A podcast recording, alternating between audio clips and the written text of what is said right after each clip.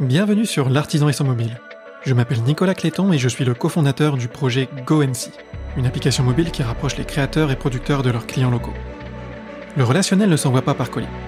C'est pour cette raison que je rencontre chaque semaine de nouvelles personnes et que nous vous partageons des anecdotes motivantes et des astuces pour mieux vendre vos produits artisanaux. Bonne écoute L'idée, c'est surtout pas de grossir en fait. Euh, Hmm. Je, je trouve que dans ce milieu, en plus, il faut savoir aussi un peu créer sa demande et la, créer sa demande, ça vient aussi par la rareté. Est-ce que euh, on a peur de faire un site internet? Est-ce qu'on a peur de se montrer euh, en stories? Est-ce qu'on a peur de se montrer en photo? Est-ce qu'on a peur de publier? Et, euh, et à partir de là, commencer à réfléchir bah, pourquoi est-ce que j'ai peur? Et essayer de débloquer ces petits points et le faire quand même. Et même si c'est pas beau, même si c'est pas propre, et ben en fait, on va élargir notre zone, euh, notre zone de confort. On est toujours le trop cher de quelqu'un et le pas assez cher de quelqu'un d'autre. D'ailleurs, cette phrase, je- elle n'est pas de moi, hein, elle est de Aline Bartoli. Moi, quand j'ai commencé le, mon activité, euh, c'est quoi le prix d'un vitrail? Enfin, Franchement, euh, good question. Alors c'est parti pour un nouvel épisode de L'artisan et son mobile en compagnie de Emma et Thomas Masson. Je suis très content d'être avec vous euh, aujourd'hui dans, dans vos locaux, dans votre atelier. Qui, on est dans une ancienne euh, filature, c'est bien ça? C'est ça. Cool, cool, cool. Vous allez peut-être entendre les, les oiseaux. Euh, Je sais pas, vous les auditeurs, si vous les entendrez, on verra au montage. Euh, pour commencer, je vous propose, bah, comme d'habitude, de, de vous présenter. Donc, euh, je suis Thomas Masson, vitrailliste à Cisoin. C'est super succinct. Je ne sais pas si je vais avoir cet esprit de synthèse. Donc on a, on a affaire à un couple, hein, vous l'aurez deviné. Moi, je suis Emma Masson et euh, j'ai 33 ans et j'accompagne Thomas dans, dans la gestion de son entreprise au quotidien. D'accord, donc c'est toi Thomas le, qui a le, le savoir-faire, euh, c'est ça? C'est ça, oui. Tu peux nous raconter un peu ton, parcours, comment tu en es arrivé là? Est-ce que c'est quelque chose, une vocation que tu as toujours voulu faire? Est-ce que c'est arrivé par une rencontre? Dis-nous tout. Oh, c'est alors c'est arrivé par un parcours de vie, on va dire. Euh, très tôt, je suis allé à Saint-Luc à tourner, donc euh, je suis assez vite tombé dans le monde de l'art. euh, je me souviens, c'était dans le secondaire. Je devais avoir 15 ans. Euh, donc euh, je suis allé là, j'ai fait cinq années sur place et voilà, c'est on peut pas vraiment faire une école d'art comme ça sans être contaminé euh, par le virus de l'art. Mhm. Et donc après, j'ai continué à Bruxelles dans une section dessin à la Cambre, euh, où j'ai encore fait cinq ans. Et c'est à ce moment-là que je me suis posé la question de du vitrail, justement, autour des thèmes de la couleur, de la transparence, euh, la lumière. Génial, tu nous parleras plus en détail de, ton savoir-faire après. Euh, et donc, euh, à quel moment tu fais la rencontre d'Emma? À quel moment elle rejoint la- l'aventure? Alors, la rencontre d'Emma, c'est après. C'est euh, comment dire? Une rencontre de palier. Donc, j'avais enfin trouvé mon local ici à Cisoin. Et dans les mois qui ont suivi, j'ai trouvé un appart dont les fenêtres donnaient sur le parking de mon atelier. En mode pratique, pas de route, euh, pas de voilà. Et euh, après, elle racontera ça mieux que moi pour les détails, mais euh, Emma était ma voisine de palier et de fil en aiguille. euh, Donc, c'était il y a combien de temps? C'était, alors on s'est rencontrés en 2016. Mm, c'est ça. Ouais. Et donc, la, la, l'affaire que, que, que vous avez, elle a commencé il y a, il y a 12 ans, c'est ça? Il y a 12 ans, ouais, en fin 2008. Thomas avait déjà euh, atelier Thomas Masson et moi, j'ai vraiment rejoint l'aventure il y a deux ans. D'accord, oui, donc euh, c'est il n'y a pas si longtemps alors. Il n'y a pas si longtemps. Et toi, tu es en charge du coup de la communication, de, C'est ça. de c'est quoi tes, tes missions au quotidien alors? Alors moi, je, ma mission principale, c'est être femme d'artisan. Euh, c'est- un, un métier qui, qui existe hein, vraiment. Euh, je, je gère vraiment tout ce qui est communication, réseaux sociaux, euh, la comptabilité, les devis, les factures. euh, et euh, et j'ai appris un peu à faire du vitrail avec Thomas. D'accord, tu assistes aussi euh, Oui. sur certaines tâches. Ça fait, je fais de l'aquarelle depuis que je suis toute jeune, donc je, je suis manuelle. J'avais Ok. euh, donc bon, du papier au verre. euh, C'est vrai qu'il y a, un, il y a un immense, euh, une immense différente, différence, mais j'ai réussi à la faire. Et donc euh, raconte-nous un, un peu ton parcours. Alors moi, j'ai fait euh, une licence euh, économie-finance et un master qui s'appelait MDE, donc c'est plutôt gestion des entreprises. J'ai travaillé dans des boîtes, Le Roi, Castorama. ensuite, j'ai monté ma propre boîte qui faisait des cravates et des boutons de manchette. Trop bien. Euh, j'ai rejoint l'équipe de Colonel Moutarde qui fait des nœuds papillons euh, made in France, euh, pas loin de la gare Lille-Europe. Et, et pendant que j'étais chez Colonel Moutarde, c'est là que bon, il y avait Thomas qui tous les jours, lui, allait dans son atelier, qui était à deux pas de chez nous. Et je me suis dit bon, j'ai envie de rejoindre l'aventure et de, de rejoindre Thomas dans la gestion au quotidien. C'est marrant parce que je vous ai parlé plus tard, on va parler de la, la question flambeau. Euh, mm. C'est un artisan qui, qui, qui, pose une question pour le prochain artisan. Et la question qui avait été posée, c'est est-ce que euh, euh, tu serais capable de bosser avec ton conjoint? Parce que justement, j'avais interviewé un, un, couple avant qui posait cette question-là. Et vous, du coup, euh, ça fait deux ans. Comment ça se passe? Ça a l'air de de, de, s'organiser? Bah alors, euh, je, il faut vraiment bien s'entendre. Enfin, faut, faut vraiment faire un mariage heureux. Je pense que c'est notre cas, mais je, je comprends que d'autres n'y arrivent pas. Euh, ce qui est bien, c'est quand on travaille pas tout à fait sur les mêmes choses que l'autre. Si on est en compétition sur euh, certaines étapes, ça peut être compliqué parce qu'on fait pas la même façon que l'autre. Plus j'ai un, un, très gros esprit de compétition. Merci Thomas pour cette humble confirmation de la tête.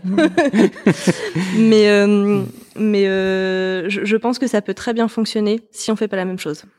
Mmh, mais c'est vrai qu'en plus tu comment dire tu complètes bien sur certains domaines euh, où finalement c'est toi qui as l'expertise, moi un peu moins, comme par exemple tu as enchaîné sur le collage des pièces à la colle mmh. et les retouches à froid, où c'est plus ton domaine, et après il y a, y a d'autres domaines où on se recoupe, et puis il y a des domaines où effectivement mmh. c'est plus c'est plus moi. Ouais.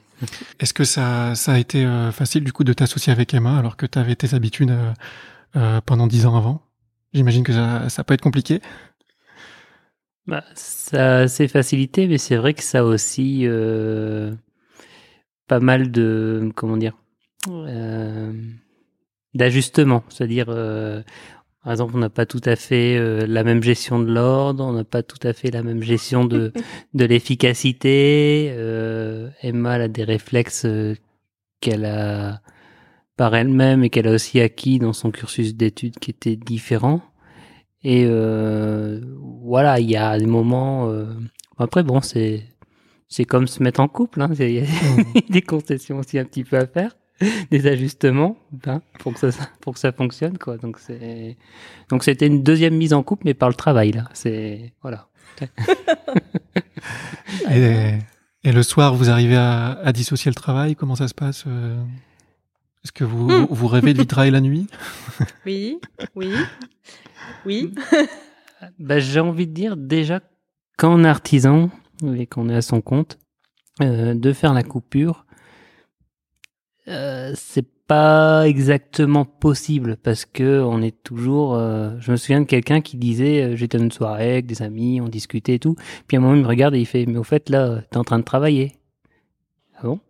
Bah oui t'es en train d'imaginer un projet. Ah oui.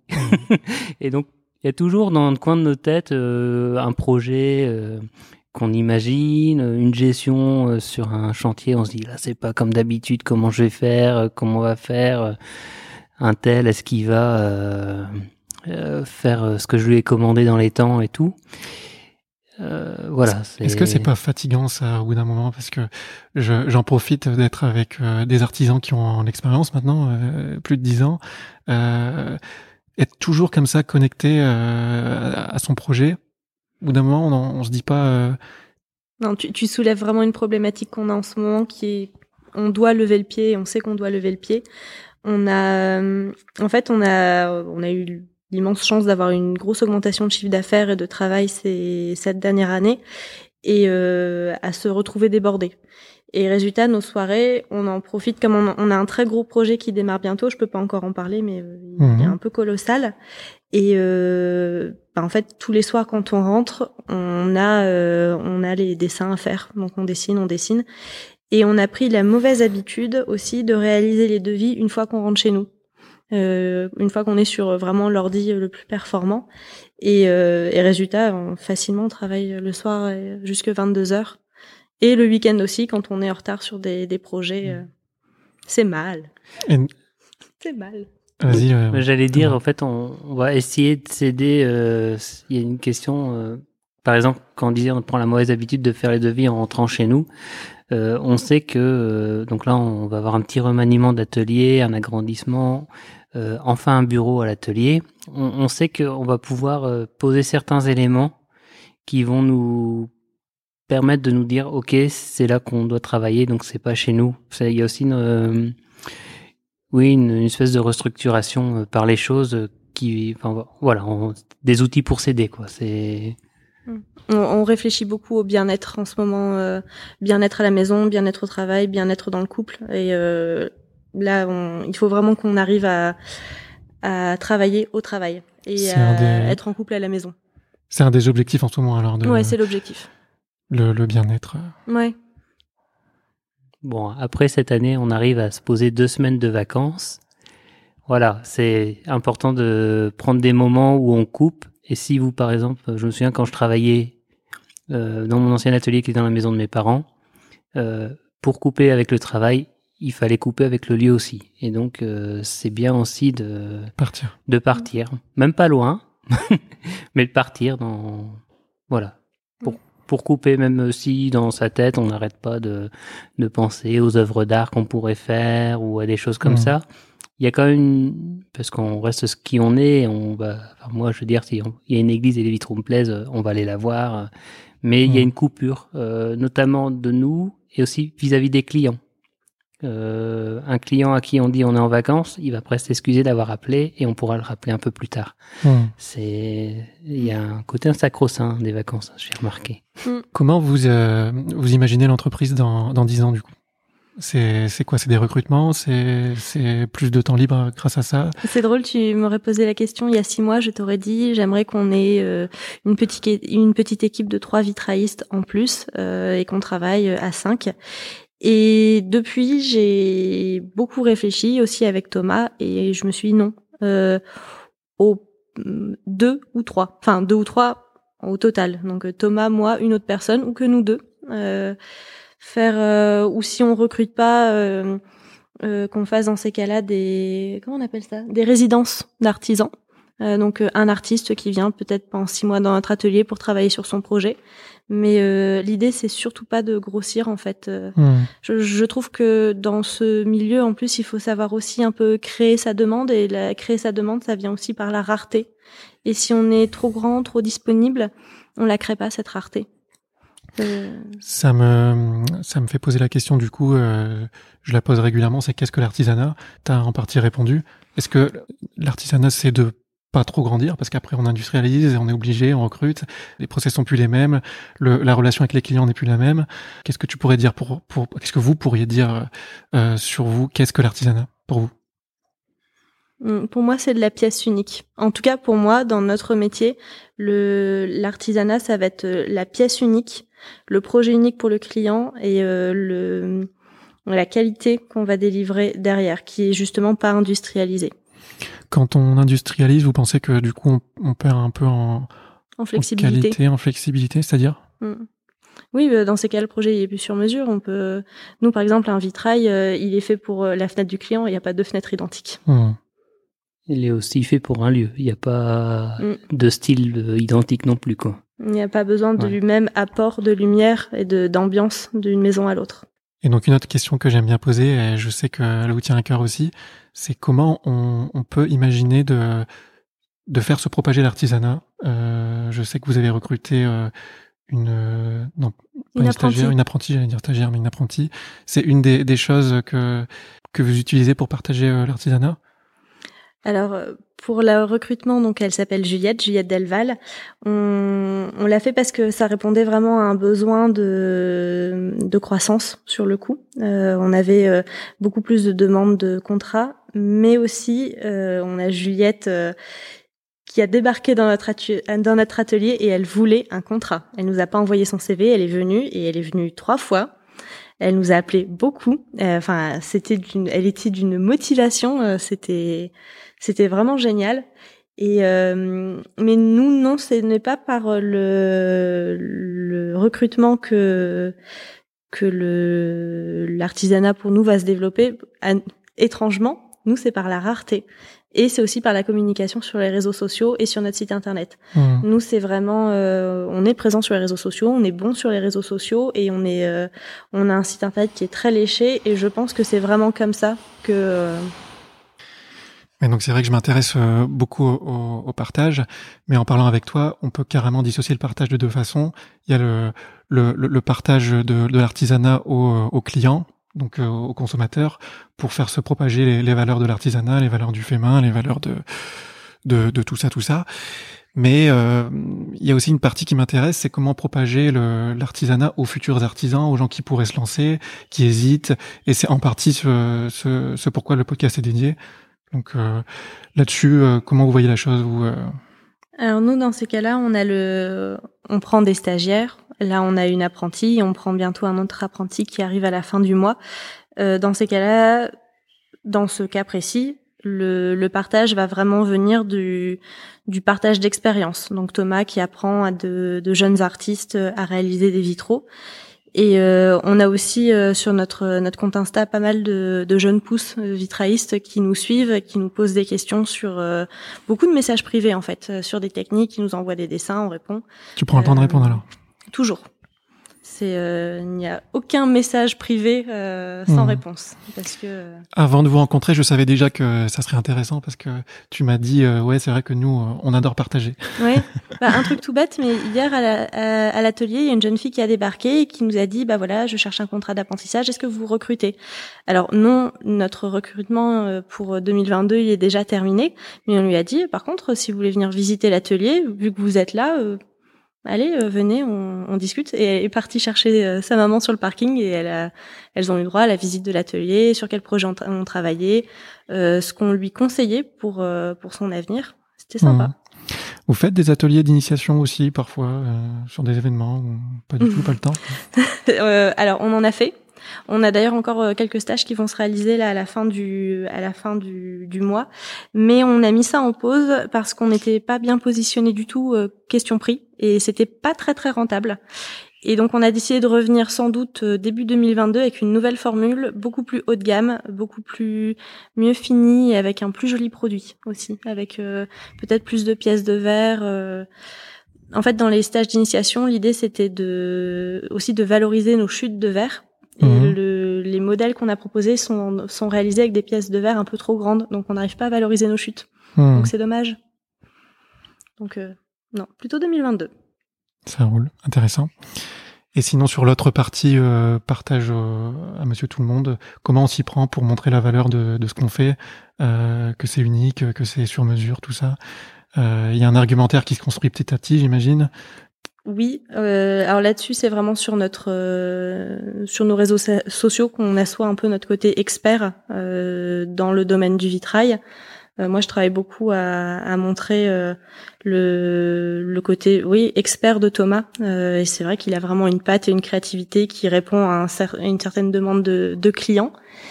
Qu'est-ce que t'en penses, Thomas? Tu te sens expert?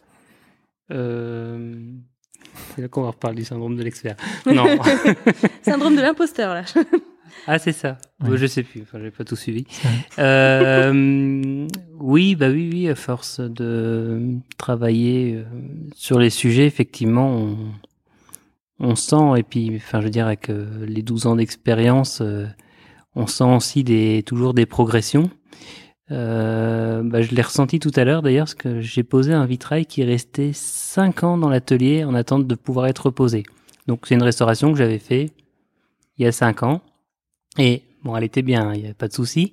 Mais en la re-regardant, on se dit toujours, tiens, il y a peut-être ça, j'aurais peut-être fait un tout hmm. petit peu différent. Et on, du coup, c'est voilà, c'est sur des choses comme ça qu'on qu'on sent des progressions. Et effectivement, euh, progression égale euh, meilleure expertise. Mmh. Est-ce que tu aimerais te donner euh, des conseils justement si tu revoyais le Thomas euh, Ça me fait penser au podcast de, mmh. de Mathieu Stéphanie, euh, euh Génération Do It Yourself, on en parlait juste avant, euh, qui m'inspire beaucoup d'ailleurs. Je vous le recommande si vous êtes intéressé par tout ce qui est entrepreneuriat de façon générale, startup aussi, pas que artisanat, pas du tout d'ailleurs sur ce podcast. mais, mais si tu pouvais te poser une question à toi quand tu débutais, euh, que tu avais l'occasion de te dire tiens salut, tu te murmures à l'oreille quelque chose, un petit conseil, tu penses que ça serait quoi? Euh... Oh, c'est dur comme question. Bah, moi, je pense que le petit conseil, c'est que je me donnerais une bonne tape dans le dos pour aller un petit peu plus vite, quoi. Mais euh, et être, alors que c'est sûr que quand on commence, on se dit bon, est-ce que j'ai fait les bonnes formations, d'où je viens, est-ce que j'ai le droit, enfin bref, tous tous ces syndromes dont certains parlent. Et euh, ouais, c'est ça. Je donnerais une bonne petite tape dans le dos pour dire euh, vas-y go, en fait c'est bon quoi. Donc, euh... Je sais pas si c'est que lié à Thomas, mais je ne pense pas, euh, puisqu'on parle quand même avec pas mal d'autres vitraïstes. Mhm. Le, les progressions des premières années sont très lentes et les investissements euh, matériaux, euh, verre, four, grisaille, sont, sont très très coûteux. Donc euh, le, la progression euh, au début semble paraît vraiment très lente. Vous pensez que c'est le cas dans beaucoup d'artisanat? Bah, Tout est différent, forcément. Mais... Tout est différent. On pourrait pas, on pourrait pas comparer euh, un menuisier d'un vitrailliste. Mais euh... qu'est-ce qui t'a fait continuer? Alors, Thomas euh, tu, tu te rendais peut-être pas compte au début que ce que tu faisais c'était pas forcément au top, ou alors euh... Je dis pas que c'était pas au top, c'est que c'était différent. Euh... Le bien. chemin artistique était différent. Voilà, c'était bien pour l'époque. Euh oui, au fait, c'est euh, comment dire. Le début, fait, c'est aussi un moment où on sort de sa formation, on sort ses études et on se retrouve euh, livré un peu à soi-même. Et quelque part, c'est aussi un moment de création, de test. Alors, je parle beaucoup parce qu'il y a la restauration et la création. Je parle plus du domaine création. Euh, c'est aussi un moment où on cherche des clients, mais quelque part, on a du temps pour faire des expériences, pour tester euh, des matériaux. Pourquoi pas tester les matériaux qu'on t'a jamais appris et te créer finalement au niveau des matières et des couleurs mmh. et tout un vocabulaire euh, plus personnel au fait, un peu émancipé. Je dis pas mmh. qu'il faut pas aller voir d'autres personnes, demander des conseils de temps en temps, voir si on se fourvoie pas, mais c'est vrai que c'est quand même une période qui qui pose des bases. c'est mmh. pas hum, ça me parle beaucoup ce que tu dis parce que moi je suis pas dans l'artisanat mais je suis dans, dans l'entrepreneuriat et quand on, on, écoute un peu tout ce que tout ce qui se dit euh, dans, dans le domaine, hein, le, la littérature, il y a plusieurs façons de voir les choses et la mode en ce moment c'est de, de commencer par un, un, un produit le plus euh, rap et le sortir le plus rapidement possible. On appelle ça un, MVP, euh, de sortir. En l'occurrence, moi je suis sur une application mobile, mais si j'écoutais certaines personnes, il faudrait que je lance un, site Shopify euh, tout de suite euh, que j'ai fait en, une semaine, voir si les gens euh, sont intéressés et tout de suite agir directement avec le, les retours qu'on a et, et, et, ça peut être intéressant. Mais nous, on prend un chemin un peu différent c'est aussi pour ça que euh, je, je, je, vous rencontre et que depuis un an, c'est qu'on construit, on prend vraiment beaucoup de temps avec mon frère Benjamin de construire des fonctionnalités qui sont euh, propres à nous et qui correspondent très précisément aux besoins de, de l'artisanat, de, à vos besoins. Et donc c'est deux façons de voir les choses. Toi, du coup, tu, ce que tu disais, c'était que tu avais pu euh, mûrir, expérimenter pas mal de choses, voilà, c'est ça. Et puis... et puis en fait, je pense que dans souvent on peut se dire, euh, et je, l'entends souvent dans des podcasts, notamment avec euh, Aline Bartoli, qui dit euh, mieux vaut mieux vaut fait que parfait. Et, et j'entends hein, cet argument, mais je trouve aussi que quand on, ça, ça va pas tout le monde en fait cet argument. Dans les métiers d'art, non, en fait, il, vaut mieux parfait mmh. que fait. Et je pense aussi que quand on a le souci du détail client pour toi, il faut savoir présenter un produit dont, enfin. Mmh dont tu seras fier pour avoir les épaules de le présenter. Exactement. Et, et quand, dans l'autre vision, si on prend des, des, exemples très connus, euh, Steve Jobs qui faisait un focus euh, euh presque irrationnel sur le sur le sur le sur le produit. Ah oui. Euh, pour lui, il fallait que ça soit vraiment euh, designé de façon parfaite et, mm. il en démordait pas tant qu'il n'était pas hyper satisfait quoi. C'est pas, il a réussi à créer Apple, donc on peut s'en sortir en en, en, prenant beaucoup le temps de faire un produit euh, euh, hyper intéressant. Et c'est le, le, choix qu'on est en train de faire. C'est pour ça que l'application, euh, elle met du temps à arriver. Ça fait déjà un an qu'on qu'on travaille dessus et euh, que, que, je vous en parle sur la page Instagram. On pense pas qu'on sera capable de la sortir avant encore au moins un an, mais euh, donc on travaille le produit vraiment beaucoup beaucoup. Ouais, bah, félicitations. C'est c'est un marathon. C'est un marathon, c'est un marathon, mais en même temps, on apprend énormément de choses. Euh, c'est et puis c'est pas, c'est comme ça qu'on. J'ai réfléchi beaucoup avec Benjamin, mon frère, et, et euh, bah c'est nous, on est comme ça. Bon, Même une bêta test pour quelques artisans que tu auras ciblés? Si, en fait, on a lancé un POC alors mm. euh, avec euh, Julien, euh, qui est artisan boulanger. Donc, c'est une application est fonctionnelle. Il peut vendre en click and collect en livraison. Je vais, eh ben, écoutez, je vais vous en parler maintenant, puisqu'on en, on en parle. Allez. je vais faire une pause. Je vais vous montrer le, le projet et vous pourrez me faire un, nous faire un retour juste après. Ça vous va? Ouais, ça va. Ok, alors après avoir pris le temps d'expliquer euh, tout GoNC et, l'application euh, Le Vin et l'Apéro, donc le POC de, de, Julien qui est boulanger, euh, on, a, on a pris un peu de temps là. Hein, donc euh, d'habitude, mmh. je, je, fais, je, fais, un peu plus court, mais là, on est allé dans les détails parce qu'il y avait pas mal de questions. Mmh. Qu'est-ce que vous retenez? Qu'est-ce que vous pensez? Est-ce que vous pensez que c'est intéressant? Dites-moi tout moi, j'ai euh, adoré le côté un peu Tinder. Euh, le swipe. Euh, ah, le swipe, il est juste génial. Euh, j'ai bien aimé le fait que ce soit vraiment l'artisan et non pas le produit qui est au centre du. Euh, du... De la visibilité. Ouais. Et ça, ça aurait pu me gêner si si les filtres n'avaient pas été aussi performants. Mmh. Euh, là, il y a clairement une. Enfin, les filtres sont bien réfléchis, ce qui fait que vraiment, une fois qu'on a bien choisi ces filtres, les avoir les têtes des, des artisans, c'est vraiment sympa. Mmh. Pour, pour détailler un peu, nous, pour se différencier un peu de, de la concurrence, et aussi parce qu'on croit que la, grande valeur de, des produits, c'est euh, à moitié au moins dans, dans l'échange qu'on a avec l'artisan. On veut donner envie aux gens qui, qui sont dans l'application GoNC d'aller vous rencontrer et donc euh, l'une l'une des astuces pour faire ça, c'est de mettre en avant les personnes, euh, un peu comme euh, peut le faire Blablacar, et c'est pour ça que je pense qu'ils ont bien marché. C'est le blabla derrière le, Blablacar qui fait que on a envie d'aller prendre le, du covoiturage. Donc là, ça va être un peu pareil. Dans GoNC, on va voir en premier des photos des artisans qui, qui sont encouragés à être un peu fun, à donner envie en tout cas d'aller les rencontrer. Ils pourront donner dans leur description quelques détails sur euh, par exemple, euh, bah, où c'est facile de se garer. Euh, nous, on est plutôt sympa, on aime bien, on est venez, on aime bien parler, on est on est non fumeur si vous voulez savoir. Voilà, tout genre de détails qui vont donner envie aux gens de de bah, d'aller vous rencontrer.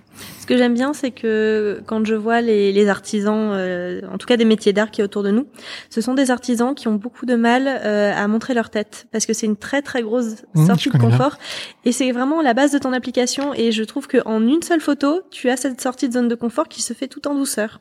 Et, euh, je pense que, enfin, on a directement l'humain au centre de l'application. Et euh, ça me parle encore une fois beaucoup ce que tu dis parce que dans la, ne serait-ce que dans la page Instagram que que, vous connaissez euh, un peu au moins, il y a, je, je rencontre des artisans et il y a aussi des artisans qui m'envoient leurs leurs photos mais qui sont partout en France. Et à chaque fois, ils me disent ouais, mais je, ils me disent souvent, euh, euh je suis, euh, je suis pas à l'aise, euh, j'ai jamais fait de vidéo, etc. Mais ils prennent la peine de, de le faire parce que ils ont l'opportunité d'être un peu mis en valeur. Bon, ça vaut ce que ça vaut. Il n'y a pas non plus des masses d'abonnés, mais c'est déjà ça. Et donc ils prennent le temps de le faire. C'est un nouvel exercice et à chaque fois, ils sont hyper contents d'avoir euh, pu le faire et de s'être mis en valeur, et ça les a fait progresser. Mm. Et c'est aussi euh, l'une des ambitions de, de, de, l'entreprise GoNC, c'est de faire progresser les artisans et donc de les encourager à se montrer parce que euh, c'est de ça qu'on a envie en tant que consommateur aussi, c'est d'échanger avec vous, etc. Alors la, la petite question qui, qui, pourrait fâcher, mais pourquoi être parti sur un nom anglais? Eh ben, euh, la question on, nous la pose souvent, et c'est un peu ce que tu disais tout à l'heure, c'est que on, on, valorise le local, mais nous, on a des ambitions euh, internationales, et on, y a, on en a, on a beaucoup réfléchi.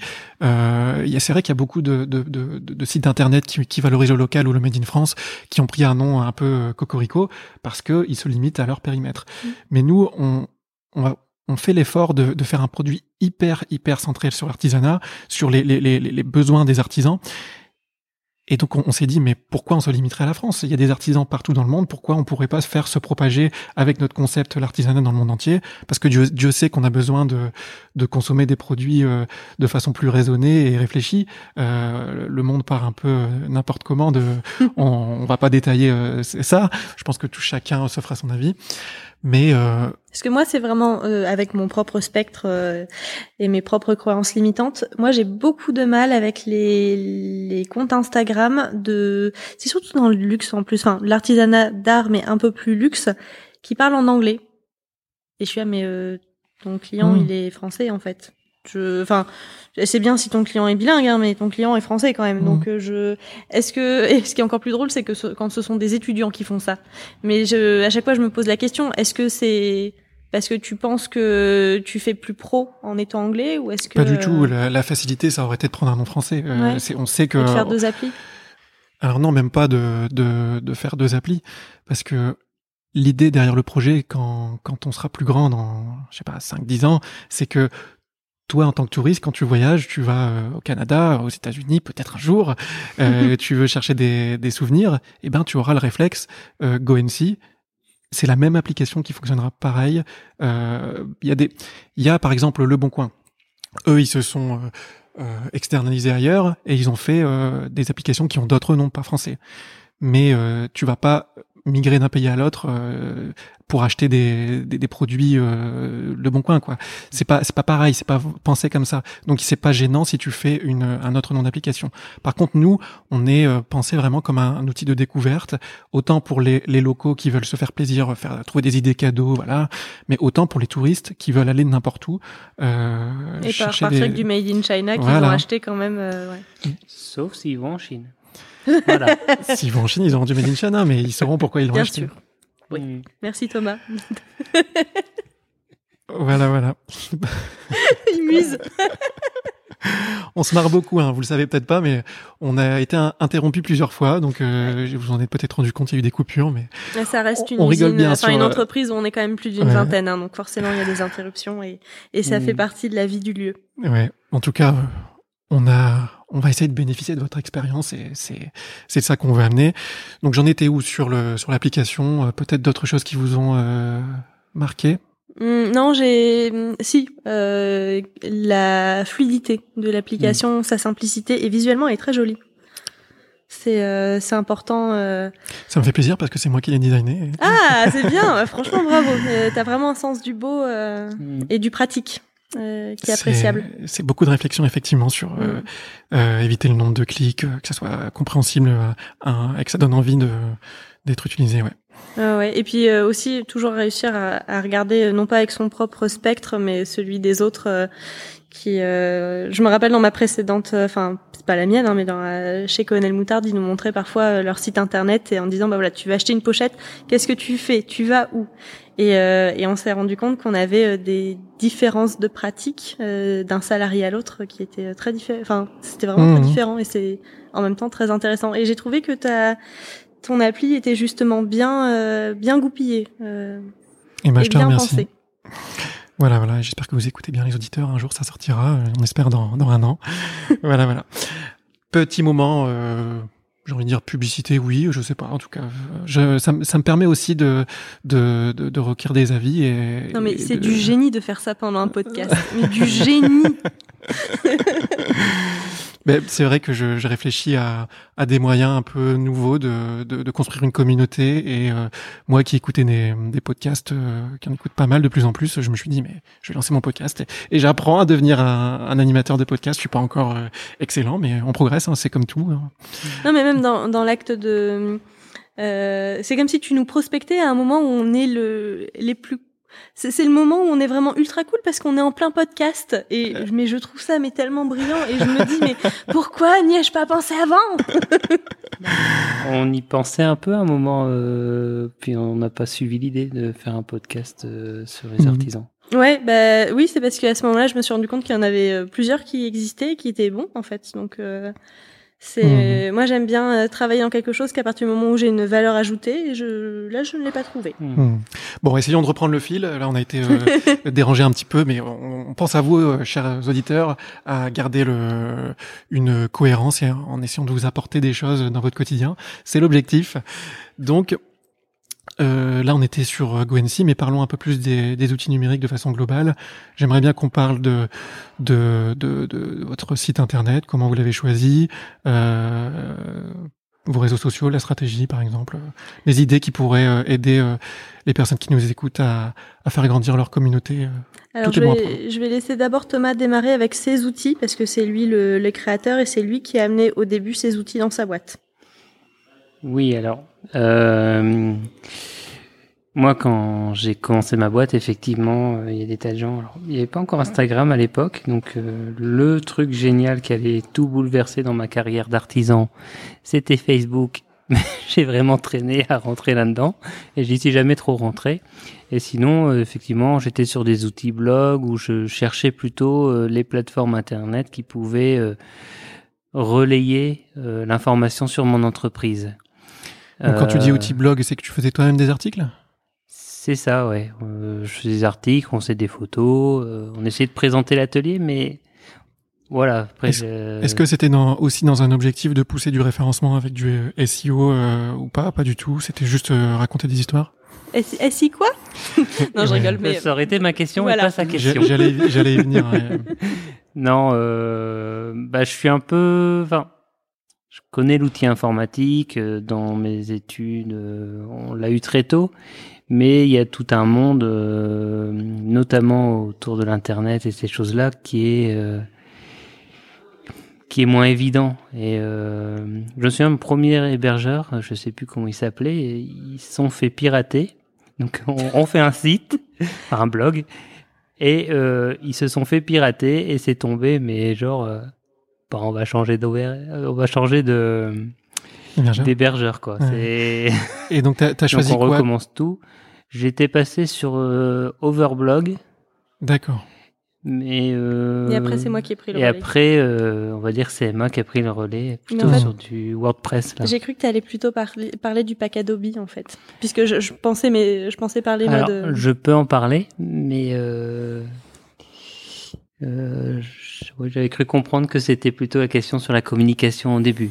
Ouais, bah tu peux parler un peu d'autres outils numériques, on va pas s'éterniser là-dessus, mais euh, c'est vrai que tu as, dû apprendre, à, ça fait partie de ton, ton boulot d'artisan, d'apprendre à, à, utiliser des outils numériques euh, d'Adobe, et c'est intéressant aussi, ouais. Alors j'ai transposé, en fait j'ai fait une formation, en plus de mes études euh, et formation de vitrail, euh, j'ai fait une formation pour, ça faisait longtemps que j'utilisais Photoshop et un peu Illustrator, mais pour euh, recentrer euh, mes, mon savoir là-dessus. Donc j'ai refait une formation euh, en graphisme et donc j'ai aussi une voilà, j'ai un petit parcours de graphiste.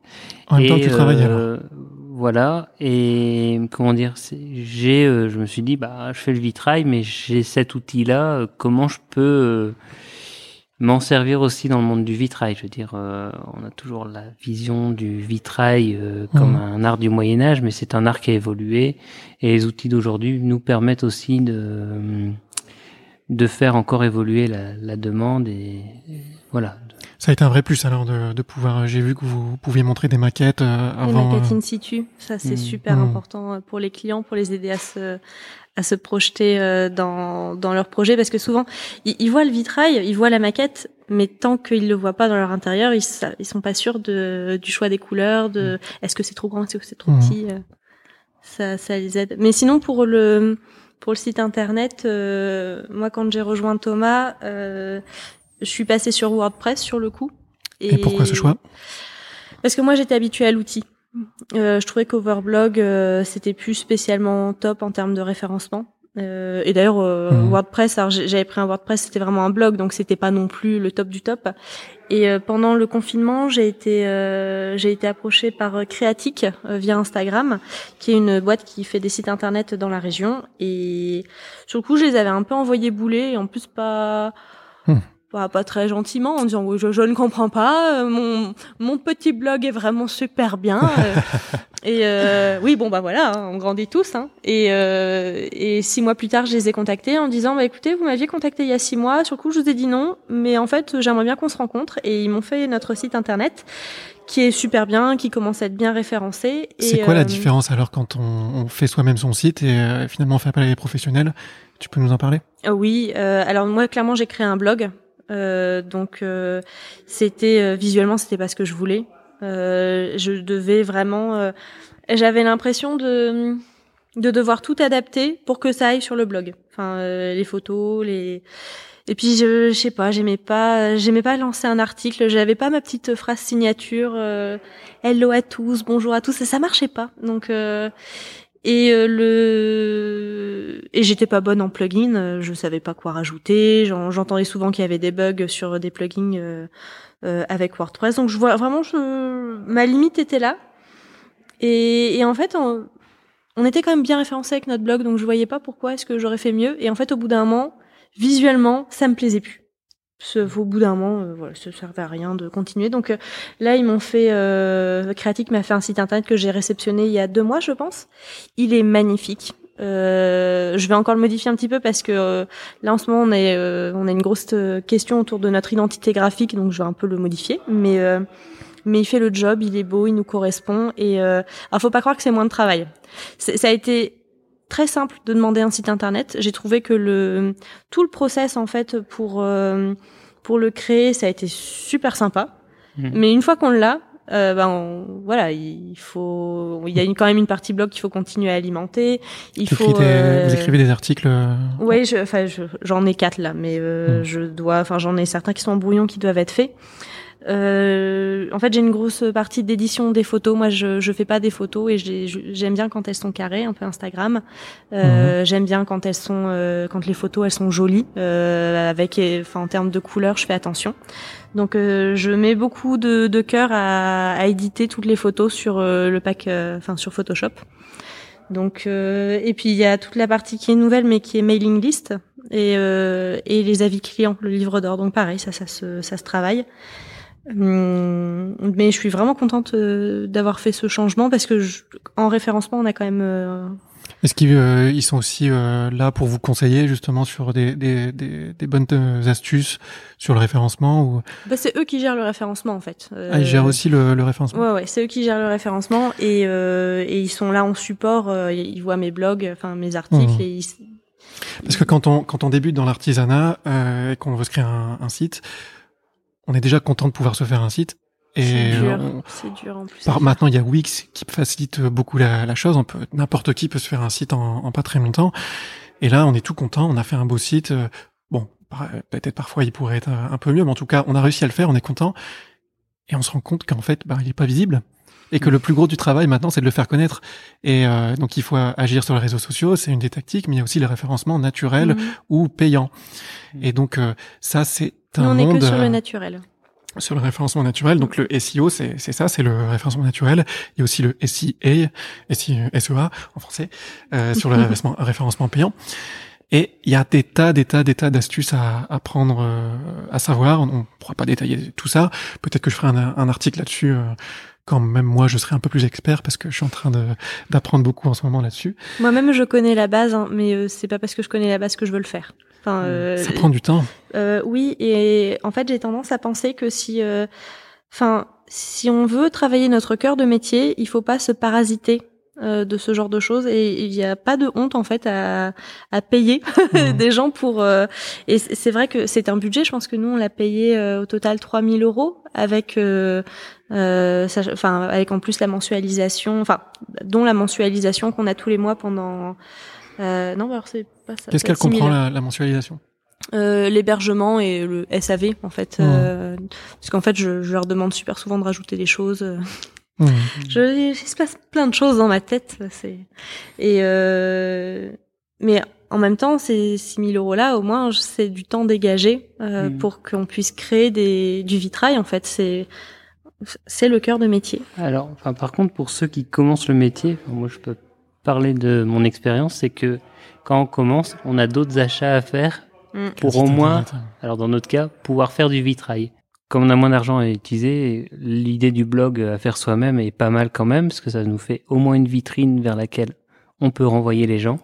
Mais maintenant, tu, toi, tu t'es fait un blog, euh, je sais pas, il y a quoi, 10 ans euh, euh Overblog, ça, ça commence à dater un peu. Ouais, ouais c'est ça. Maintenant, il existe des solutions qui sont presque aussi intuitives que Overblog. Je pense à, à Wix ou à un français e site. Euh, c'est le même principe, sauf qu'en fait, tu fais un vrai site et tu mm. peux même vendre tes produits euh, en quelques jours, n'importe qui peut euh, se faire un, petit site, sans compter le référencement, bien, bien évidemment. Je les vois hein, sur, euh, on a des, des, confrères et des consoeurs qui l'utilisent Wix, et c'est vrai que c'est pas mal. Ça fait des, hmm. des beaux sites.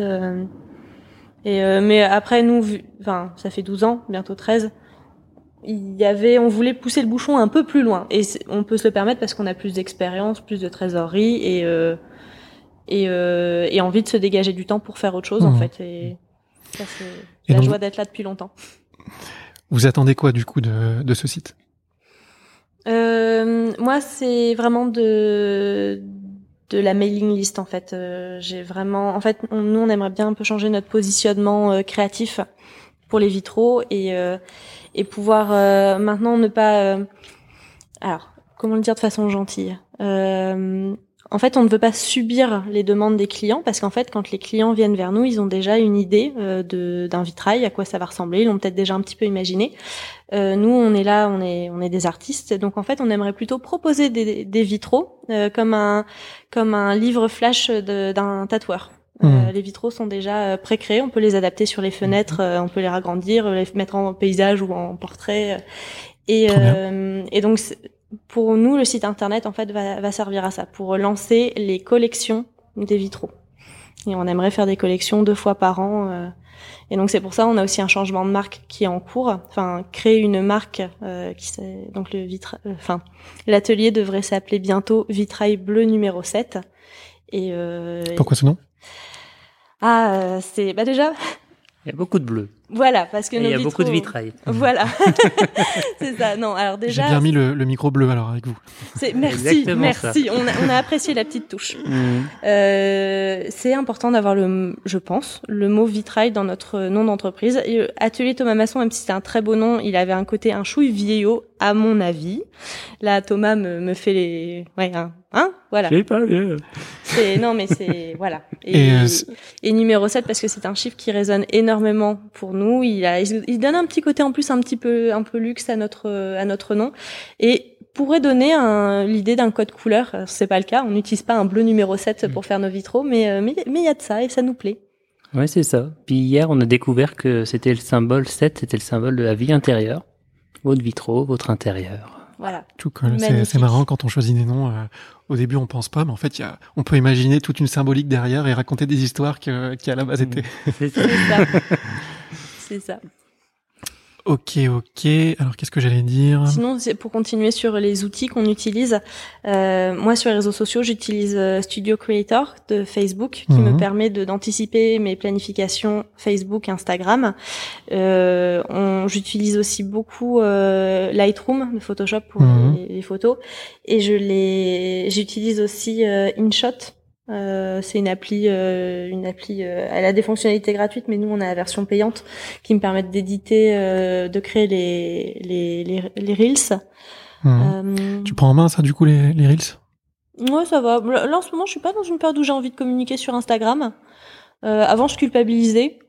Là, maintenant, euh, Mhm. je. En fait, quand je suis, quand on est sur Instagram, enfin, on est très, très, très disponible sur Instagram. On répond à tous les messages privés, on répond aux messages publics. On... Mais il y a des moments où on a besoin de faire une sorte de vacances d'Instagram. Et là, je suis en vacances d'Instagram. Ça Mhm. reprendra la semaine prochaine, mais euh, je le fais sans culpabilité puisque, bon, bah, quand, voilà, le carnet de commandes étant un peu plein. Ça vous ramène des clients? Euh, oui. Ouais, ouais. Et l'idée, c'est que demain, ça soit euh, Instagram et notre site internet qui nous ramènent des clients et qu'on puisse euh, ne plus passer par les pages jaunes Mhm. euh, et Facebook aussi. Enfin, ne plus passer non- aussi par Facebook. Vraiment euh, se focaliser sur peu d'outils, mais des bons outils. Et puis Comme- ça, effectivement, ce qu'on disait, ça ramène des clients qui viennent, qui, qui nous suivent pour notre style et pour ce qu'on fait, au fait. Qui nous connaissent. Ouais. Ouais. C'est super important, euh, à mon sens. Euh, Oui, ça change des pages jeunes de personnes qui cherchent euh, un, quelqu'un qui fait des vitraux, n'importe lequel, et Bah, c'est plus ouais. proche. et- Tu, tu soulèves un point, le, le client des pages jaunes, c'est c'est pas le pire des clients parce qu'il nous apporte des beaux projets de restauration, mais pour de la création, c'est un client qui, qui ne cherche pas une pâte, mais qui cherche un prix. Et, euh, et même si dans, dans tous ces clients, euh, il y en a certains qui sont juste parfaits, qui nous cherchent pour nous, qui aiment notre pâte, et il n'y a pas débat sur ce qu'on fait. euh, Il y en a quand même beaucoup, en fait, voilà, qui, qui viennent euh, peut-être avec euh, du Chagall en tête. Ça, ça, ça c'est vraiment l'exemple. Hmm. euh, ils viennent Hmm. du Chagall, mais en fait, ils vont se retrouver face à Thomas Masson. Donc, euh, pour, euh, il n'y a pas de mauvais clients, mais il y a une mauvaise pédagogie de notre part. D'accord. Donc, euh, nous, on T'essayes de, travaille sur la pédagogie. de transmettre ça aussi sur euh, les réseaux sociaux, du coup, cette Ouais. pédagogie. euh. C'est ça. T'as des choses que tu pourrais nous partager sur des, des façons de faire pour. Euh, Bah moi, je, je pense qu'il faut partager, partager, partager. Il y en a plein qui pensent qu'ils vont se faire piquer les idées, ils vont se- se faire piquer les bonnes les bonnes pratiques les, les, les, bonnes pratiques les bonnes astuces. Mais moi je pense très sincèrement que quand on est euh, fidèle à soi-même euh, que nos ce qu'on partage ça sort vraiment de nos tripes de toute façon on est inimitable. Euh, quelqu'un enfin la même technique utilisée par quelqu'un d'autre ça n'aura rien à voir parce qu'il l'utilisera avec sa propre créativité. Donc mmh. c'est pas grave s'il nous la pique. Donc euh, et j'ai utilisé le mot piquer, mais c'est c'est même pas ça. C'est mmh. c'est pas du tout grave s'il utilise les, les mêmes techniques. S'inspirer. Exactement, exactement. Mais c'est exactement pareil pour euh, dans mon cas que je crée une entreprise euh, euh numérique, mais mmh on pourrait se dire euh, je vais pas montrer euh, toutes les, les, ficelles de l'application sinon quelqu'un va la copier. Mais il suffit c'est en fait un, un projet c'est pas juste des fonctionnalités c'est pas juste un produit. C'est on le disait tout à l'heure c'est c'est l'histoire qu'il y a derrière c'est l'âme qu'on met derrière c'est l'énergie qu'on met derrière. À quel point on est on est on est capable et on a envie d'aller jusqu'au bout sur ça. Mm. Et ça, c'est vraiment euh, propre à chaque personne qui, qui lance son projet. Donc, dans euh. la gestion, enfin, dans, dans, tes compétences, combien de personnes arriveraient à avoir ton énergie, ta capacité à monter un podcast et à savoir faire une application mobile? Je saurais. moi qui adore ce genre de truc, je saurais même pas comment faire pour démarrer une application mobile. Enfin, je, je veux dire, rien que ce trio-là te, te rend inimitable. C'est même rien que sur le podcast. Enfin, la façon dont tu décides de gérer ton interview te rend inimitable. Donc, euh, bon, bah voilà. Et encore une fois, c'est hyper important de d'oser se livrer, montrer qui on est. Euh, moi, j'étais, je, je, suis quelqu'un de, de nature euh, assez timide. J'ai toujours été très timide dans mes ah études. Et euh, le la vision de ce projet, l'envie d'aller jusqu'au bout, elle permet de se, se, se, dépasser et de. Et je, je, je pense et même je sais que beaucoup d'artisans me disent que c'est aussi quelque chose qu'ils adorent dans leur métier, c'est qu'ils sont euh, euh ils, ils, sont multicasquettes, ils apprennent tellement de choses et notamment se mettre en valeur sur Instagram. Euh, C'était pas quelque chose sur lequel ils, étaient forcément à l'aise pour certains. Et le, de faire l'effort de, de, de, faire ça, eh ben ça leur permet d'être aussi plus à l'aise euh, en société, par exemple, plus sûr de soi, sûr pour parler de son projet. Et euh, Ouais, c'est ça, c'est euh, c'est euh, ne pas s'arrêter à des à des complexes ou des des choses sur lesquelles on on se sent pas à l'aise. Oui, je suis d'accord. Ouais, je suis d'accord. En plus, c'est moi, je l'ai vu, hein, pareil, timide. Euh, avec le rapport au client et le fait de passer les portes et tout, on, prend des habitudes, euh, on n'a plus la téléphonophobie ou tous ces trucs-là. Et euh, ouais, on sent que ça nous fait progresser aussi euh, dans le rapport à l'autre. C'est c'est assez chouette quoi. Et puis on arrive et on capte de plus en plus qu'on vient pour quelque chose que les gens ne connaissent pas. Donc on mmh. arrive avec une expertise. Euh, voilà, une petite, euh, je dirais pas parole d'autorité, mais Ouais, ben on se, on se, socialement, on se définit par quelque chose sur lequel on est fier et, mm. et euh, ça nous fait nous, nous sentir mieux, ça participe euh, au bien-être. Et c'est comme ça. Enfin, moi, je pense que vraiment l'influence des, des pères est, est, vraiment très importante parce que c'est c'est le regard extérieur des amis, de la famille qui nous aide à nous montrer sur les réseaux sociaux. Euh, le premier réseau en fait notre premier réseau mhm. faut le bichonner parce qu'il faut le parce qu'il nous booste en fait à nous montrer pour la première fois en story euh, puis euh, sur une vidéo puis à monter une IGTV enfin moi quand je me rends compte depuis le, le premier confinement du chemin parcouru sur les réseaux sociaux mhm. c'est un truc de dingue on est passé de on fait des petites vidéos ah tiens euh, si on téléchargeait Rush sur Adobe pour essayer de de faire tout un montage vidéo enfin et, euh, et on apprend des nouvelles compétences, on expérimente, on s'amuse. Résultat, ça donne d'autres idées. Et très étrangement, même le simple fait de faire une vidéo peut euh, générer de la créativité pour un design d'un vitrail. Enfin, tout est, c'est le cercle vertueux de la créativité, je mhm. pense. Il y a une ébullition qui se crée et qui est, qui est euh, intéressante pour la créativité. Mhm. C'est, c'est comme euh, avoir après une cape de Superman en fait. On, c'est, ça nous aide pour tout. T'es d'accord? Mhm. Oui, je suis d'accord. Du coup, ça me permet de poser une des questions que je pose euh, souvent plutôt à la fin du podcast, mais euh, euh, d'ailleurs, oui, ça fait déjà 53 minutes qu'on va on va passer aux, questions pour terminer dans pas trop longtemps. Mais c'est comment vous progressez? Et donc on a déjà commencé à en discuter. chaque jour est un apprentissage. Est-ce que vous avez d'autres astuces? Je sais que que tu écoutes pas mal de podcasts. Ouais. Moi, je suis une très très très très grande consommatrice de podcasts. Je j'écoute, euh, je peux pas j'ai business, histoire d'artisan, émotion. Euh, il y a le du côté de chez Swan, euh, génération do it yourself, la leçon. Et j'en passe, mais j'en suis tellement. Et euh, souvent, en fait, alors, en, vraiment au niveau de l'apprentissage, c'est je peux pas j'ai business qui vraiment m'aide énormément à travailler euh, euh, sur euh, sur notre business, le client idéal, les, les, erreurs à ne pas faire dans le business. Mais euh, après, il y a aussi le parfois le fait de ne rien faire qui est super important pour progresser mmh. parce que c'est là que les idées se mettent en place. Et euh, quand on dort sur certaines idées qui sont à l'attente, enfin qui sont latentes, là, poum, tout tout arrive et on peut, on commence à travailler sa vision à trois mois, six mois, un an, cinq ans. Et, euh, et Thomas, lui, il est plus. Euh, toi aussi, t'es dans l'oisiveté, mais euh, on t'achète beaucoup aussi des livres. Euh, en tout cas, ces derniers temps, c'est un poste de dépense euh, assez intéressant dans l'atelier. c'est alors ça, c'est la progression au niveau inspiration. Mm. C'est euh, effectivement, j'ai besoin de voir des images. Cette année, finalement, les musées m'ont peut-être un peu manqué. Euh, j'ai besoin de voir des images pour en imaginer d'autres. Euh, j'ai besoin de, je suis un, même, on va lire un bouquin sur l'art sans images et là on va imaginer le tableau et quand on va le voir en vrai, ce sera pas pareil du tout. Hmm.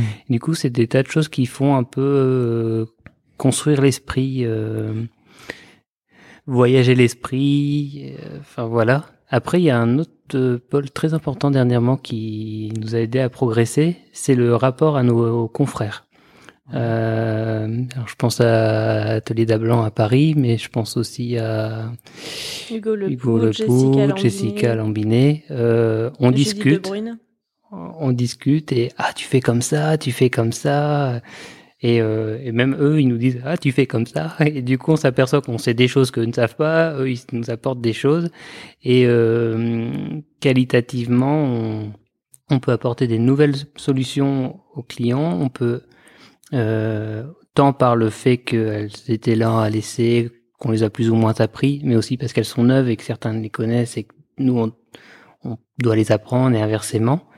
Et euh, donc c'est vrai que sur tout ce qui est technique et tout, euh, ça aide beaucoup. Faut faut pas voir les autres. Euh, ah, il fait le même métier. Il faut pas les voir comme des ennemis au fait. Mmh, il y en aura toujours qui vous barreront le passage, qui vous ouvriront pas les portes, mais il y a moyen de s'entraider. En fait, il y a moyen mmh. de voilà plutôt faire la fête ensemble plutôt que de se bouder chacun dans son coin. Mmh. Parce que à nouveau, si on reçut par rapport à ce que je disais précédemment, c'est-à-dire chacun a sa technique et le client vient chercher euh, la technique du vitrailliste qu'il aime bien. Donc à partir de là, il est inutile de considérer euh, les, les confrères comme des concurrents. Hmm. Et euh, à la limite, moi, je, je, rêve de dire un jour, bah non, en fait, ça c'est pas notre style. Allez chez cette personne, vous serez vraiment plus content. C'est euh, c'est vraiment l'objectif à très court terme là. Et inversement. Et inversement, oui. Hmm. Dans un monde parfait. Hmm. C'est ça. donc euh, petit moment en progression, donc pas hésiter à, à, discuter avec les pairs et, et à s'entraider. une autre question pour trancher un petit peu, c'est les, les, freins que vous auriez pu rencontrer, je crois qu'on en a pas assez parlé dans, dans le podcast, des moments difficiles euh, qu'il a fallu gérer. Euh, Est-ce que vous pensez à quelque chose que vous pourriez partager? Ça peut être euh, n'importe quoi, hein. ça peut être des moments difficiles, euh, peut-être euh, au début pour trouver les clients, ou alors un client très difficile qu'il a fallu gérer, ou alors euh, je sais pas, un moment n'importe quoi, qui, qui vous a fait grandir et que vous pourriez partager, qui pourrait intéresser un peu. J'en ai quelques-uns en tête, mais je te laisse la, je t'aurais bien dit de commencer, au fait. D'accord. Euh, alors, j'étais pas là. c'est Thomas qui me l'a raconté, mais j'y pense souvent. C'est un client qui, une fois, euh, en, termes de frein, euh, est revenu sur euh, le, le, vitrail était posé et il lui a finalement dit, bah la couleur ne me plaît pas. Et donc là, on s'est rendu compte qu'il y avait vraiment euh, quelque chose à faire au niveau de la validation des couleurs en amont, euh, faire vraiment valider le, faire signer le client. Euh. donc ça, c'était euh, c'est quelque chose dont on pense souvent et on accompagne maintenant beaucoup les clients dans le choix des couleurs. Euh, et à nouveau, les maquettes in situ servent à ça. Mhm. Depuis depuis qu'il y a les maquettes, le souci est, plus ah revenu. on a pu on a plus de souci. Également. Oui, vas-y. J'allais dire, dans ce cas-là, c'était le mari qui faisait le pont entre sa femme et nous. on va essayer de privilégier le faut, faut le contact direct, en fait. Faut parler au couple entier, en fait. Euh, mmh. Généralement, l'achat d'un vitrail, c'est pas l'achat d'une personne, c'est l'achat d'une famille. Et il faut vraiment inclure tout le monde euh, dans, dans cet achat-là. Donc vous faites l'effort à chaque fois quand s'il y en a un seul qui se manifeste de de dire ben, elle est où la elle est où la, la, chef de famille? On rencontre le on rencontre le on va chez le client après donc il faut qu'on ait l'avis des deux. En tout cas pour mm. une création c'est super important. Même si on a naturellement un qui va prendre le lead par rapport à son à son vitrail, euh, en tout cas pour le, la validation du design, moi j'attends d'avoir un, un, oui verbal des mm. deux. c'est euh, tout en sachant que tout le monde n'est pas pareil. Il y, a, des gens qui vont dire oh bah, choisissez les couleurs, choisissez les verts, je vous fais confiance, ça ira. Et euh, et on sent que chez eux c'est vrai, mais il, y en a d'autres, euh, ça va pas être la même chose. Donc euh, voilà, de toute manière générale, pour être sûr, hmm. on préfère présenter les, les couleurs et les faire valider quoi. Un autre frein euh, très commun, et en plus, alors pas que chez nous, mais je suis sûre chez plein d'artisans, c'est le frein financier. C'est la trésorerie, c'est le, c'est le cash.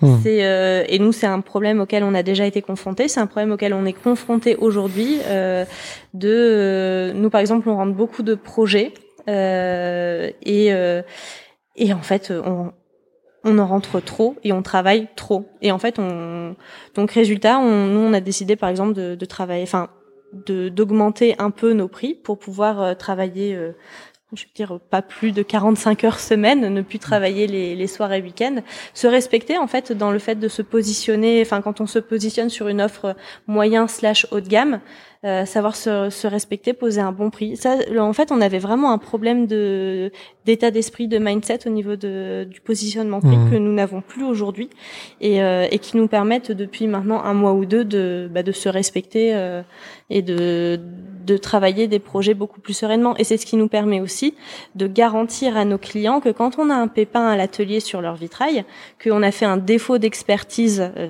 heureusement qui est super rare en devis. Donc typiquement, il y a pas longtemps à Saint-Omer, on avait prévu une remise en plomb partielle d'un vitrail. Et quand on l'a chargé dans la camionnette après cette restauration, on se dit non, ça ne va pas, on ne peut pas faire ça. Et eh ben heureusement, on avait euh, de la trésorerie d'avance pour nous permettre de se dire bah, bah finalement on offre une remise mmh. en plomb complète euh, à ce vitrail et on le facture pas au client parce qu'on s'est engagé sur un devis avec une remise en plomb partielle. Mmh. Et, euh, et en fait, le problème c'est que si on est trop bas en termes de coûts, c'est un réel frein parce que résultat on peut pas investir dans des nouvelles machines, on peut pas investir dans notre formation personnelle et on ne peut pas faire face aux, aux problèmes du quotidien. Et, et le problème du quotidien, il y en a tout, tout, le temps. Ça peut être une machine qui casse, ça peut être une, ça peut être, voilà un, un projet qui se passe mal. Enfin, c'est, ça peut être un client qui change d'avis en plein milieu. Il y a plein de choses. Euh, et ouais, donc euh, pour avoir plus de trésorerie, il n'y a pas de miracle, c'est augmenter euh, ses prix, faire un peu moins de projets, c'est une des solutions.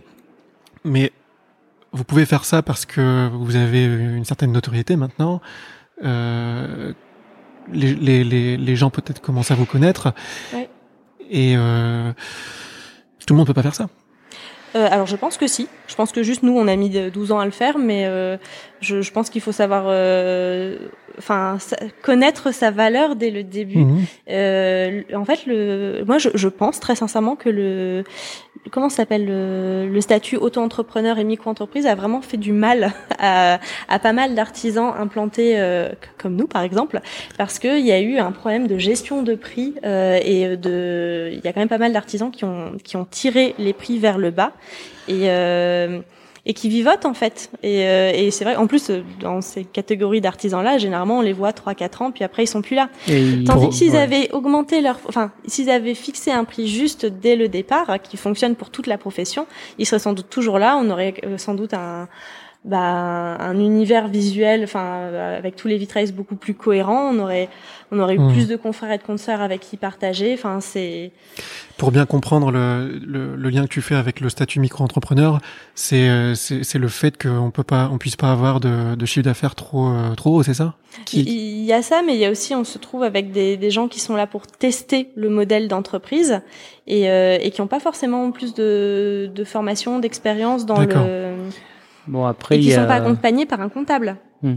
Parce que nous, euh, le comptable régulièrement, hmm. euh, enfin régulièrement avant, il nous tirait la semaine d'alarme en disant euh, là c'est le moment d'augmenter ses prix, là vous êtes pas assez cher, hmm. là votre point de marge il est pas bon.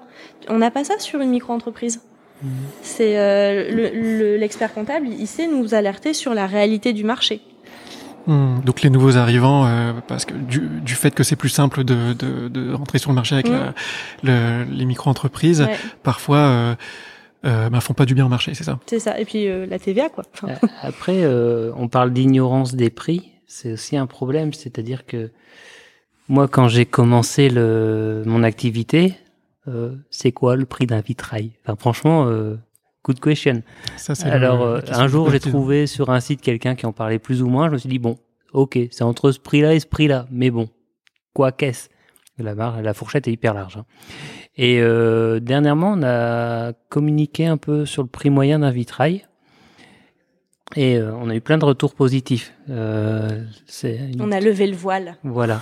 Et je pense que c'est aussi euh, l'opacité des prix. Je veux dire, si euh, quelqu'un qui commençait, on lui disait, bah écoute, le prix moyen d'un vitrail, c'est ça. Euh, pour commencer, au moins, parce qu'après, on peut toujours augmenter si, si on a foule de gens qui viennent chez nous. euh, voilà. Bon. Mais euh, c'est, euh, je pense que ouais, on pourrait, euh, je sais pas, ouais. C'est cette idée, ouais, de lever un peu le, le voile sur les prix, quoi. C'est. Le, le- pour nous, c'est vrai que bon là, le podcast est en train de tourner fort autour du prix, prix, prix, mais c'est en fait c'est super important pour nous parce que c'est ce qui nous permet de, de gagner notre vie dignement, c'est ce qui Mhm. nous permet à nouveau d'investir dans dans des machines, dans des nouvelles techniques, c'est ce qui nous permet euh, à petite échelle de recruter, euh, de faire travailler d'autres artisans aussi, peut-être par exemple un ferronnier plus plus haut de gamme ou un menuisier plus haut de gamme ou euh, un ou un cordiste qui nous Mhm. permettrait d'accéder à des à des chantiers euh, qu'on qu'on peut pas accéder euh, habituellement. Donc euh, donc oui le le prix en fait c'est pour nous c'est c'est important et ça nous permet de de donner une valeur à notre travail, à un travail artisanal. Et alors, euh, directement pour le client qui nous commande quelque chose, de dé- pour moi, de dégager de la qualité. Parce que si on a plus de temps, qu'on est moins bousculé d'un projet à l'autre, on va moins oublier des détails ou des choses comme ça. Mais il faut La gestion sera meilleure, au fait. Hmm. faut pouvoir l'assumer aussi ça parce que quand on tire le- les, les prix vers le haut, euh, on parlait tout à l'heure du, du complexe de, de du complexe de l'imposteur, j'ai retrouvé. Quand on a ce complexe, c'est pas évident de se positionner sur un tarif euh, élevé parce que surtout quand on débute, ça veut dire être euh, se mettre sur, sur le même pied que, que certaines personnes que parfois euh, on admire. Mais bon, ce que vous dites, c'est que même dès le début, il faut, faut oser. Mais on se sent peut-être parfois légitimement en fait pas capable. Peut-être qu'au début c'est normal, on n'est pas euh, vraiment capable de faire un, un produit de ce prix-là. Mais donc c'est quoi le conseil? Moi, j'en ai plusieurs. Déjà, écouter son premier réseau. Et on en parlait tout à l'heure. C'est vraiment euh, les, ce sont les amis, ce sont les parents qui vont, qui, qui ont ce regard extérieur qui, euh, qui va nous motiver. Et moi, je, enfin, je pense qu'il faut faire une petite liste de nos points de progrès et les féliciter, enfin, et se féliciter quand on, quand on arrive euh, à l'étape d'après. Et, euh, et re- regarder tout ce qui nous gêne en fait pour mieux communiquer. Est-ce que euh, on a peur de faire un site internet? Est-ce qu'on a peur de se montrer euh, en stories? Est-ce qu'on a peur de se montrer en photo? Est-ce qu'on a peur de publier? Et euh, et à partir de là, commencer à réfléchir bah, pourquoi est-ce que j'ai peur et essayer de débloquer ces petits points et le faire quand même.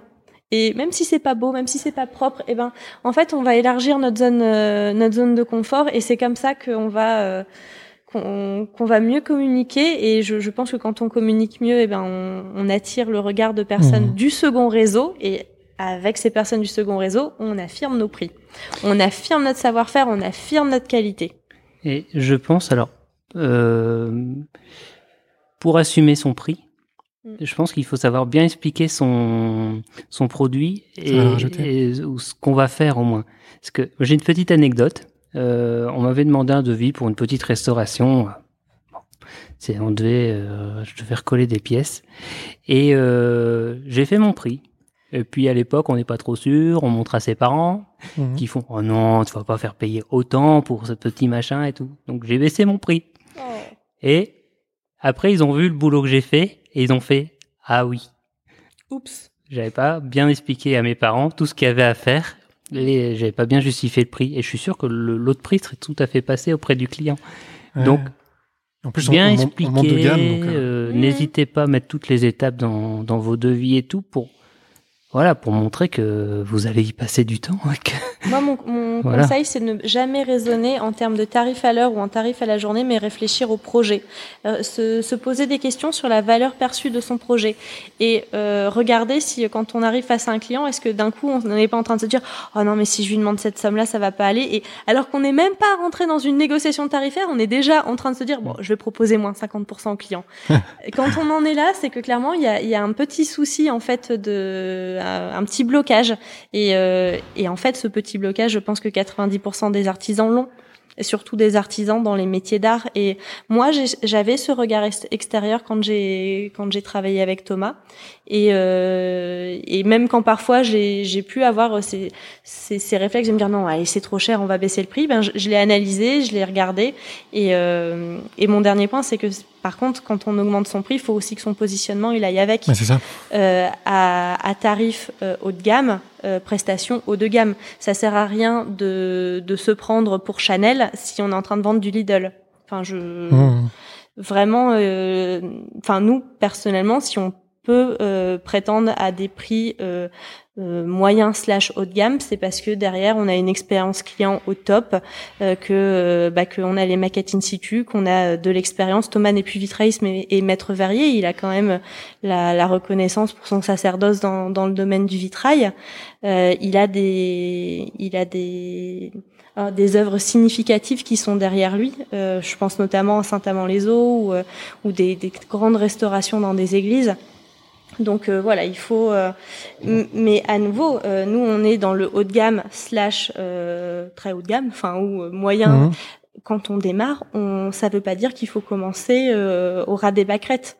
Juste, on, on, se met sur un prix juste et honnête et qui nous permet de vivre décemment et, et on s'accorde et, et, on n'oublie pas de se dire que le temps qu'on passe à ne pas travailler pour un client mais à se à se former, à s'auto-former et à créer d'autres choses, quelque part c'est du temps qu'on enfin mmh. qu'on facture quand même à d'autres clients. Enfin, c'est c'est pas parce que on bosse 35 heures pour un client et qu'on bosse 10 heures pour euh, pour euh, pour nous que euh, au final il faut faire facturer que 35 heures au client. Non, mmh.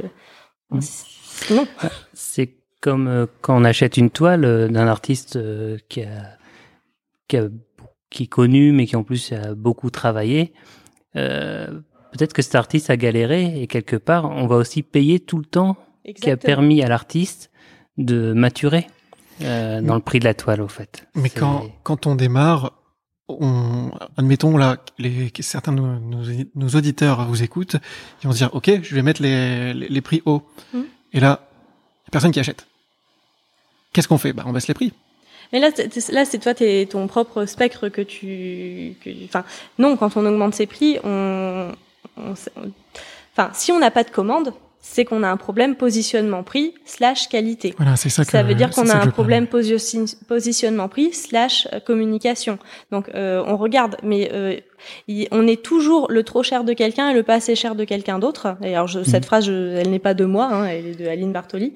Mais on, en fait, juste on change de clientèle. Et si on n'a pas réussi à parler à cette clientèle, c'est que on a, on, on a, c'est pas qu'on a échoué en termes de prix, c'est qu'on a échoué sur autre chose euh, et sur, sur des choses pas graves mmh. sur enfin pas graves des choses qu'on peut sur lesquelles on peut travailler la com le positionnement le le, peut-être le service après vente euh, c'est mmh. donc il y a un gros travail à, à, envisager pour comprendre quel est effectivement le bon prix euh, que, et ensuite c'est pas trop cher ou pas assez cher ça mmh. n'existe pas et avant de parler prix en fait faut parler client quel est son client?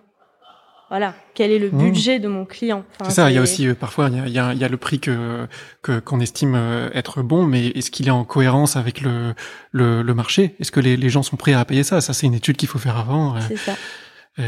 voilà. Il y a bah un travail en amont qu'il faut faut pas oublier. c'est mais toujours un retourner sur les bases de son business et, et, aller sur des sites internet sur comment je crée un business parce que on va, il faut se poser des questions sur son marché, son client idéal, enfin son environnement. Et, euh, et, à partir de là, ça sera, ça sera beaucoup plus cher, enfin beaucoup plus facile de se fixer un prix et euh, et de savoir si on, mmh. voilà, si ça, si ça fonctionne ou pas avec son marché. C'est intéressant tout ça, mais après, il y a, j'imagine, là, beaucoup de, de, personnes qui, peuvent, qui pourraient nous écouter, qui diraient, euh, oui, mais moi, j'ai commencé à faire ça à côté de mon boulot, j'ai pas, pas voulu me prendre la tête, j'ai, c'était ma passion de faire ces créations-là, j'ai voulu les vendre et, et j'ai pas, j'appréhende pas l'artisanat pour en faire un, un business monstrueux. Mmh. Je, je veux juste me faire plaisir et, et euh, faire plaisir les clients que, qui, qui achèteront mes produits. Et donc, ça dépend, encore une fois, de la vision qu'on a, de ce qu'on a envie de faire. Euh, chacun, euh, chacun. Mais par contre, il faut en être conscient. Il faut, euh, il faut mmh. savoir que si, si on a l'ambition de, de vivre de son projet, si on a l'ambition de, de, de, grandir, eh ben il y a toute un, une analyse de marché à faire et, euh, mmh. et réfléchir à la, à la cohérence de, de, du temps passé et euh, prix d'achat. Et faites là cette analyse de marché. Faites pas un business plan, mais une petite analyse de marché pour être sûr qu'on est bien positionné. C'est, pour moi, c'est la base. Et faut, mmh. et régulièrement, faut retourner dessus pour se dire est-ce que je suis encore en, en, adéquation avec ma petite analyse de marché. Parce que et écoutez aussi ses concurrents parce que si, si les concurrents prennent le temps, enfin les confrères prennent le temps de vous appeler pour vous dire bon euh, là ça suffit ces prix là, bon c'est que les prix sont peut-être trop bas. C'est mmh. faut faut, faut s'écouter, faut écouter les autres en toute euh, j'ai envie de dire en étant humble. Euh, c'est mmh. quand on est faut, faut, faut savoir, faut être conscient de la qualité qu'on propose, mais faut aussi être conscient de la qualité que proposent les autres. Hyper intéressant, plein de bons conseils. Hein. J'espère que vous prenez des notes, hein, les amis. Sinon, vous m'appelez. Voilà. Ok, donc euh, on va passer maintenant à, la question flambeau. Donc euh, la semaine dernière, euh, c'était Van qui posait la question est-ce que vous avez déjà eu des clients qui faisaient des, qui avaient des anecdotes un peu bizarres sur leurs produits, sur la façon d'utiliser les produits que que, que, vous avez, vos vitraux, par exemple. Est-ce que des, est-ce que vous pensez à des, des, des anecdotes comme ça avec des clients qui, euh, alors moi, c'est dit un peu bizarrement, mais j'espère que vous comprenez. Non, non, ouais, j'ai, alors pas vraiment pour de la création, pour de la destination de nos vitraux, mais je, je pense à des, euh, je vais faire un podium pour Instagram, le podium de nos pires restaurations, enfin des, des, des choses un peu, enfin des pourquoi le vitrail est-il cassé Dans quel état on le retrouve? Je pense qu'il y a le bouchon de champagne, hein, clairement, mmh. qui va péter le vitrail. Euh... Oui, ça c'est, mais c'est presque évident que ça nous tombe au moins une fois là-dessus. Oui, voilà. Euh, on c'est a, pas la palme. On a le vitrail qui est tombé et qui a été enroulé pour prendre moins de place. Euh, voilà. Ça c'est broyé broyé. Résultat, il y avait 80% mmh. du vitrail à refaire, puisque forcément, quand on, quand on enroule le vitrail tel un sushi, on se doute bien que le verre, il tient pas. Mmh. Et euh, le dernier, c'est récemment. Euh... Ah oui, alors. Situation, un vitrail au-dessus d'une porte d'école. Élève, élève. pas content. Indice, élève. Qu'est-ce qu'on a retrouvé là-dessus? Euh, Une poignée de freins de vélo. Ah oui, ça c'était, oui. Un compas? Non, oui. une équerre. Ouais, c'est ça, et le rapporteur. Ouais. Après, c'est beaucoup les projectiles habituels, euh, pierre, euh, bouteille euh, de jus de fruits à moitié, à moitié vide. Et alors, comme il y avait un auvent, plus tout était stocké dessus. Donc, petite découverte. Bon, c'est pas que la oui. restauration de vitrail, c'est aussi du nettoyage. Pour que je visualise bien, mais tout, tout, ce que vous me dites là, vous les, vous les retrouvez où sur dans, dans les vitraux? Il y a des. des... C'était coincé sur la résille de plomb. D'accord. Et, Alors, euh, et, un peu dans le, en bas du vitrail. On a gardé le frein de vélo, on va le peindre en doré et on va l'encadrer. voilà. On aime ces trucs-là. ouais. C'est une histoire, hein, c'est. Ou sinon, bah, pour reprendre un peu plus la question de, de Van, hein, je, je sais, sais plus si c'est exactement comme ça qu'elle le tournait, mais en tout cas moi je vais le tourner comme ça. C'est euh, est-ce que vous avez eu des, des demandes de clients insolites? Pas vraiment, mais on en a une petite là, euh, avec un vitrail de de cimetière. Donc il a été, euh, au fait c'est un vitrail qui, selon le client, été soufflé par une explosion euh, pendant la guerre et il serait tombé et serait resté depuis donc la guerre, euh, coincé derrière un hôtel euh, dans ce caveau familial. Et il vient de le redécouvrir mmh. et il nous a demandé d'en faire une restauration. Et sinon, dans Demande insolite, il y a le, le, petit SMS du maire de Saint-Amand-les-Eaux. Ah oui, ça c'était complètement un insolite. dimanche, un MMS, un dimanche à 18h30. Bonjour, j'ai un vitrail à faire là. Ça vous intéresse? Bah oui, oui, oui, quand même. Bon, au début, on se dit, y a-t-il canular? C'est quoi cette blague? Mais on a un peu bête, hein, on a rappelé. tout s'est bien passé. Ouais. 17 mètres carrés de vitraux. Voilà. Et donc, en quoi c'était insolite en fait? Euh, la façon de demander si on est intéressé par un projet aussi gros. Voilà. Par MMS, un Ah dimanche soir, par un maire quand même assez connu. Donc, le, sympa. le projet a été, a été finalisé finalement? Ouais, ouais, on l'a repo- on l'a posé euh, en jan- décembre. Ok, alors euh, maintenant, sans plus attendre, est-ce que vous pourriez penser à une question flambeau que vous pourriez poser à, au nouvel artisan qui passera la semaine prochaine? Eh ben justement, euh, quelles sont tes croyances limitantes, les choses qui te bloquent, euh, les, les choses que tu pas faire sur Instagram et sur Facebook euh, et Trop que et justement et la, la suite de cette question c'est maintenant que tu les as dites, fais-le. Donc, si on, si on redéfinit ce que c'est encore euh, plus longtemps, les, les croyances limitantes, parce que Les, les croyances limitantes, c'est par exemple euh, de se dire ben si j'augmente mon prix, euh, je vais euh, je vais pas avoir de clients. C'est euh, si je suis si je me mets en face cam sur Instagram en story, les gens vont se moquer de moi. hmm, Euh, si je publie euh, une euh, un post sur Instagram pour montrer mon projet, les gens vont trouver que c'est pas beau. hmm. Voilà. C'est des croyances qui sont pas fondées, mais qui sont qui viennent de notre vécu, en fait, de moments difficiles qu'on a pu avoir euh, à un moment, et euh, ça reste figé. Et tant qu'on le débloque pas, et ben ça, Mm. on, on tire ça comme un boulet, en Ouais. fait. Ou, euh, par exemple aussi, j'y pense, si je mets sur Instagram mon travail, on va me copier. Si je partage ma technique, on va me la reprendre. Hmm. Voilà. Et ben ça va être encore une fois très intéressant. à chaque fois, je dis ça. J'écouterai et je suivrai. Cool, cool, cool. Bon, on est à 1h20, on a posé euh, la plupart des questions. Je pense qu'on pourrait parler encore pendant 1h20 facilement. Facile. Mais je vous propose euh, de, de se revoir peut-être dans un an, euh, voir comment vous avez avancé et continuer la discussion. Et que nous, on voit ton application pour voilà, voir où elle en est. carrément, ouais, j'espère qu'elle sera sortie. on travaille dur pour que ça arrive en tout cas. Donc pour terminer, eh ben, je vous propose de, de finir sur un, un mot de la fin de motivation, quelque chose qu'on pourrait dire à nos auditeurs pour les encourager dans leur aventure d'artisan. Euh, ça peut être un mot très simple, ça peut être juste euh, allez-y quoi, ça va, ça va y aller, ça va, ça va bien marcher mais euh, ou des Mm. conseils ou via vo- votre expérience en fait. Moi, je dirais, euh, croyez en vous et en votre qualité et dans la qualité de votre produit. Ouais, j'allais dire presque pareil, hein, mais C'est beau. n'ayez pas peur. quoi. N'ayez pas peur. Voilà. Et comment on sait alors que euh, le, le produit est qualitatif? C'est le client qui vous le dira. Ne pas hésiter à se lancer tout simplement aussi pour ceux Mm. qui euh, qui nous écoutent et qui euh, qui sont pas encore lancés. Mm.